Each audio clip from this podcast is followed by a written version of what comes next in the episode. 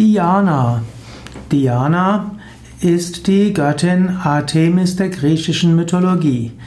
Diana ist also die äh, Göttin der Jagd. Sie ist aber auch die Göttin des Waldes und die Hüterin der Frauen und Kinder. Diana oder Diana ist also eine Göttin. Sie wird oft dargestellt mit einem Hirsch oder einer Hirschkuh. Die Diana ist insbesondere die Naturgöttin.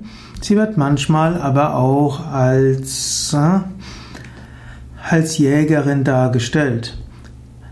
Artemis bzw. Diana wurde im 5. Jahrhundert vor Christus mit Hekate identifiziert.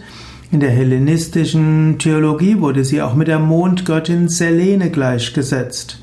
Und in der römischen Kaiserzeit hm, wurde die Diana auch als Mondgöttin bezeichnet und eben auch mit der Isis gleichgesetzt. In, es gibt Apollon und Artemis, das sind die Zwillinge.